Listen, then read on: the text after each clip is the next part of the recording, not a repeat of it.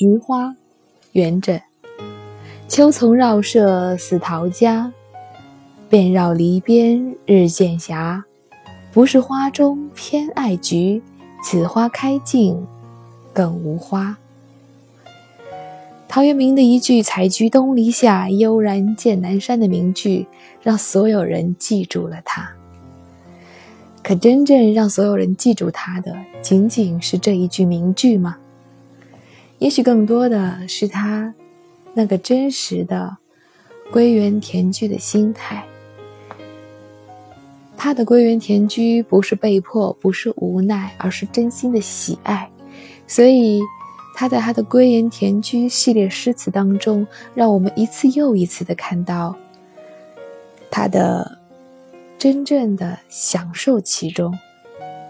也正是因为此吧，很多人，很多的大诗人，在他之后，在看到一些田园山色之中。会想起他，元稹也不例外。所以这一句“秋丛绕舍似陶家，遍绕篱边日渐斜”，便是因为想起了陶渊明，想起了他的“采菊东篱下”。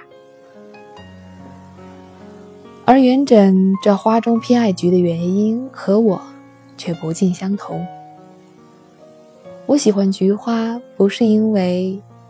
它傲然独立地开在秋天，与那春天的百花齐放不同，而是因为菊花，它足够的丰富，它自己就足以撑起一整个花园的美。因为我能想到的颜色，基本上菊花都能开得出来，而不像其他那些有名的花的种类。无论是开在水中出淤泥而不染的莲花，还是我们的国花牡丹，又或者是那会下樱花雨的樱花，或者如皑皑白雪的梨花，它们的颜色说到底都局限在某一种特定的颜色之下，纵然有那一丝一毫的变化和层次，但是。不出其右，很难有更多的丰富色彩。但菊花就不同了，你可以在你的花园当中种上各种各样颜色、形状、各种姿态的菊花。你只要种这一种菊花，就可以让你的花园变得姹紫嫣红。也许也正是因为他自己自身足够的丰富多姿，所以他才没有必要去春天和别的花一起争夺春天的青睐。这是我在画中偏爱菊的原因，与元稹不尽相同。而他所谓的“此花开尽更无花”，大约也只是他自己对这个世界的看法而已。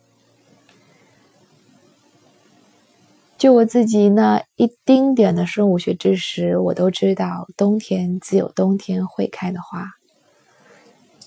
但他认为没有，就没有。